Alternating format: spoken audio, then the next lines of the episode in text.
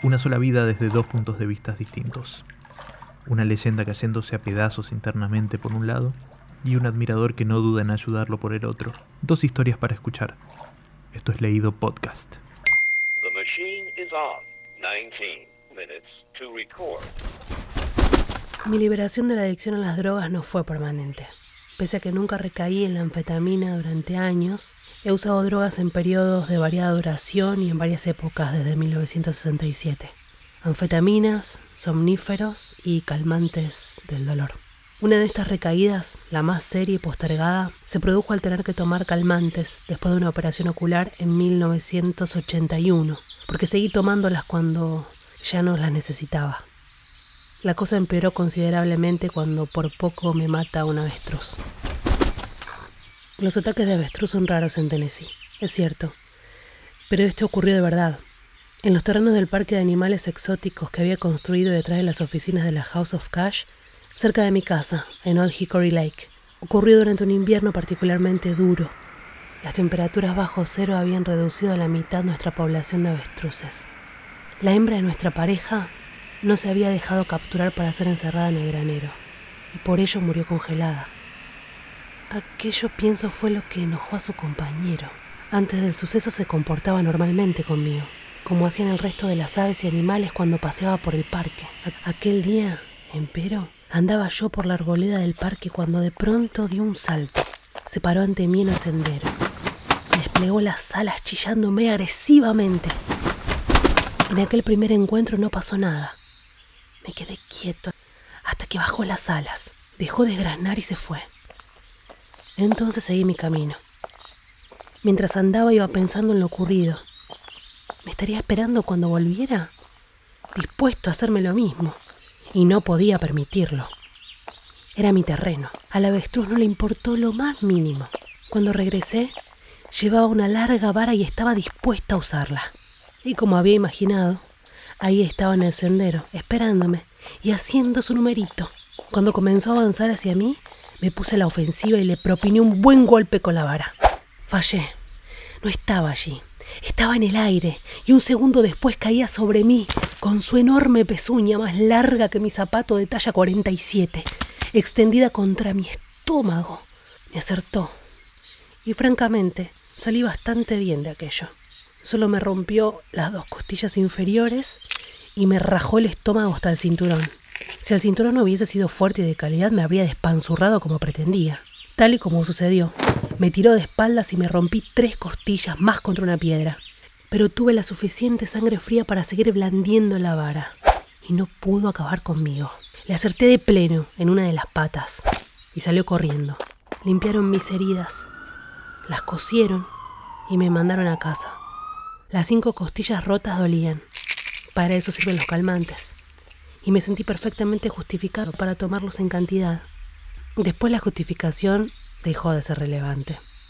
Una vez que el dolor desapareció por completo, supe que seguía tomándolas porque me gustaba el modo en que me hacían sentir. Y aunque aquello preocupara a mi conciencia, no me angustiaba como para evitar que regresara al camino de la adicción. Muy pronto acudí a distintos médicos para que no faltaran las pastillas en la cantidad necesaria. Y cuando éstas me causaban molestias digestivas, bebía vino para calmar mi estómago lo que funciona razonablemente bien. ¿eh? El vino también dulcificaba los aspectos más incómodos de las anfetaminas que nuevamente estaba tomando porque seguía buscando esa especial euforia.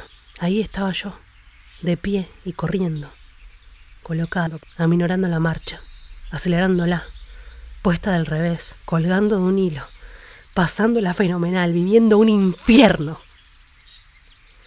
Antes de que me diera cuenta, empecé a tener la sensación de que nuevamente me encontraba en un grave problema. Para empezar tenía úlceras sangrantes. Pero yo seguía adelante de todos modos. La idea era llevar las cosas a su conclusión natural, drogándome y bebiendo hasta que me cayera de este mundo. Esas ideas empezaron a bailotear por mi mente, que era algo extrañamente reconfortante.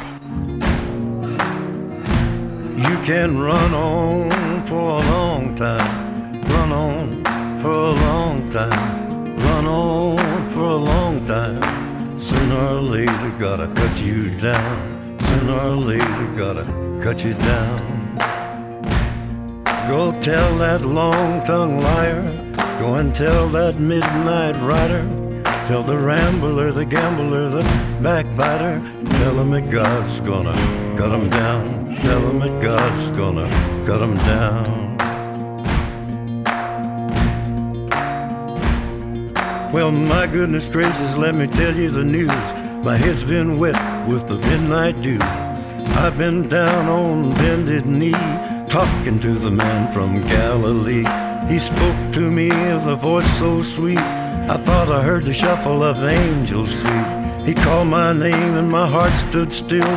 When he said, John, go do my will. Go tell that long tongued liar. Go and tell that midnight rider.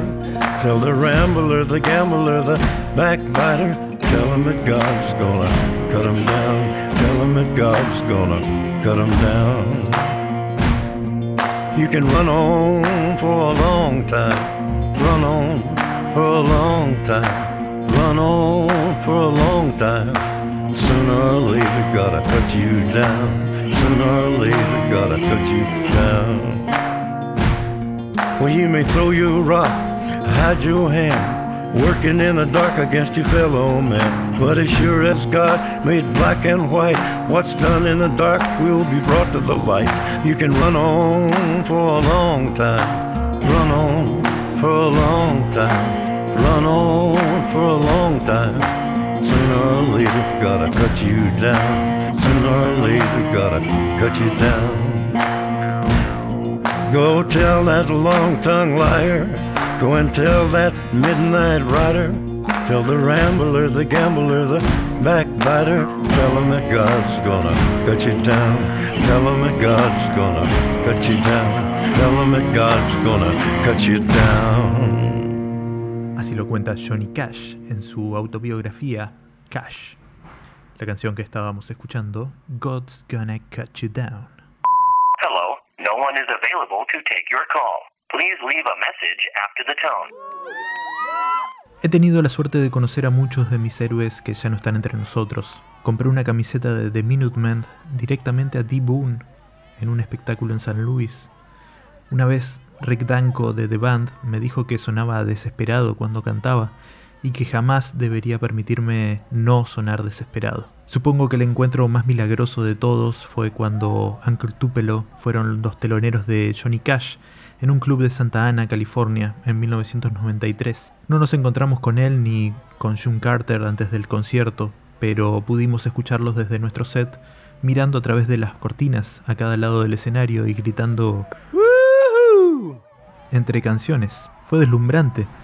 No hay nada en este mundo que pueda prepararte para que Johnny Cash te grite "Woohoo!" mientras intentas recordar cómo tocar el bajo. En el backstage, después del concierto, fueron muy elogiosos y agradables. Estaban impresionados porque estuviéramos tocando canciones viejas como Moonshiner y No Depression, que la había escrito el padre de June. Los chicos no sé, pero yo recuerdo no haber dicho mucho. ¿Qué se le podía decir a Johnny Cash? Era como hablar con el Empire State Building o con un águila calva. Nos invitaron a una barbacoa que estaban organizando en Nashville, en la que se iba a componer música. Nunca había oído hablar de tal cosa, pero sonaba increíble. June no paraba de decir eh, que solo quería llevarnos a casa y bañarnos.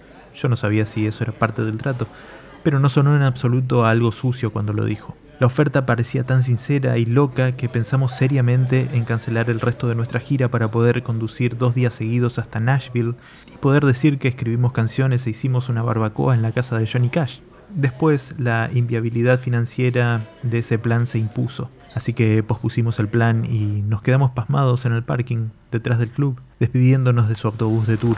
Coincidí con Johnny Cash de nuevo años más tarde, cuando Wilco tocó en una presentación de CMJ en Nueva York. Acabábamos de terminar de grabar Being There y estábamos planeando tocar nuestras canciones nuevas por primera vez en público. Como una hora antes del concierto, la puerta de nuestro vestuario se abrió y entró Johnny Cash.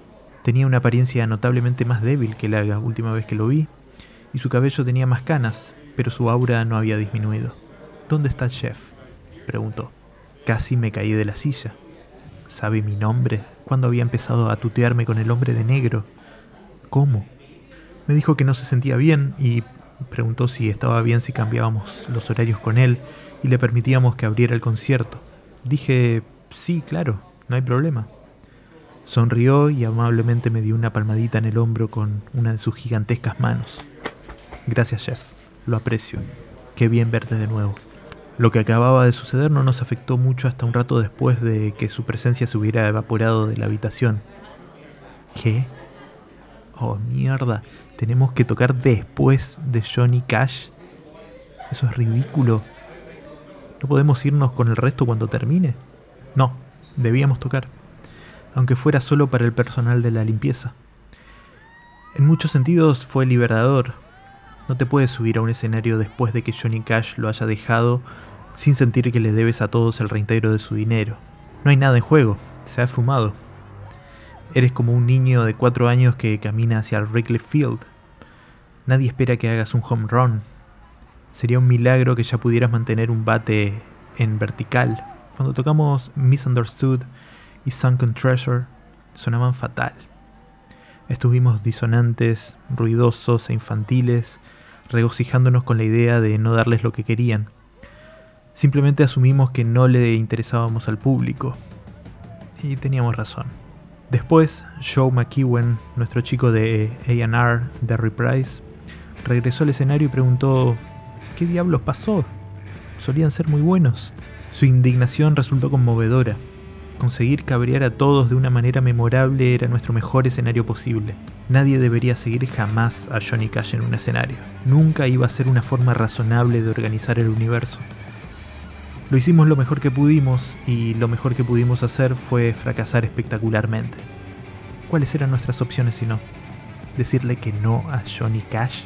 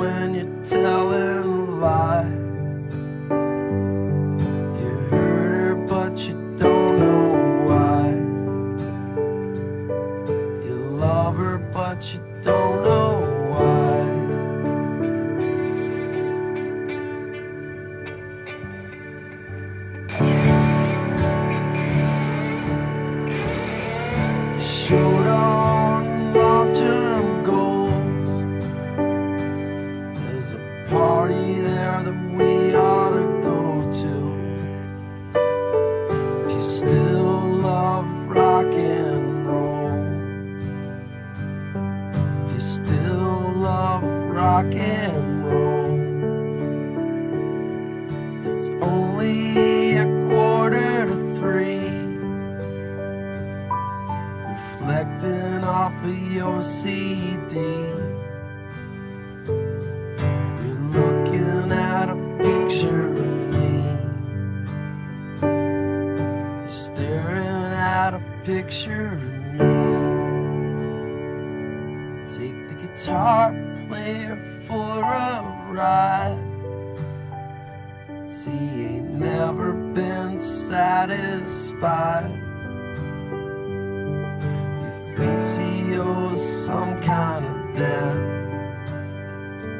be years before he gets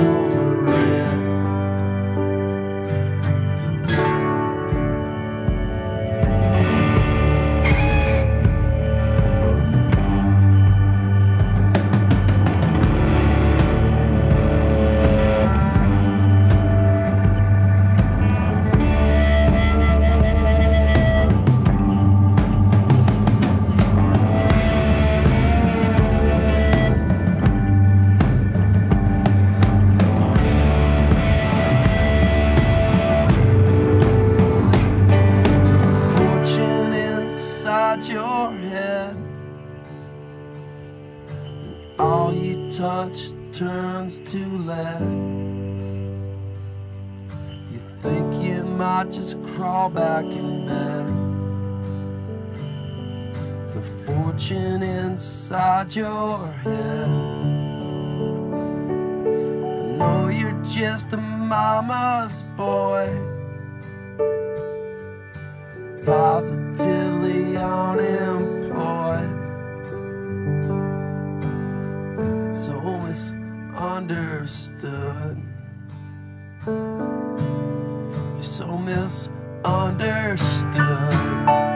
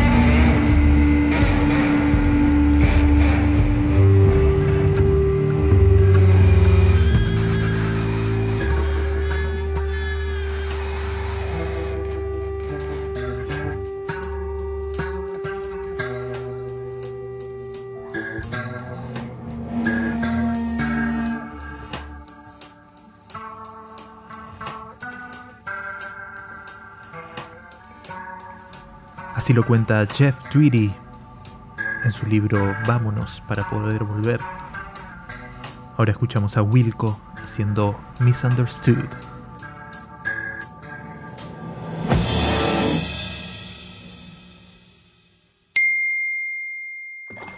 En primer lugar escuchábamos un fragmento del libro Cash de Johnny Cash, el hombre de negro peleando contra un avestruz.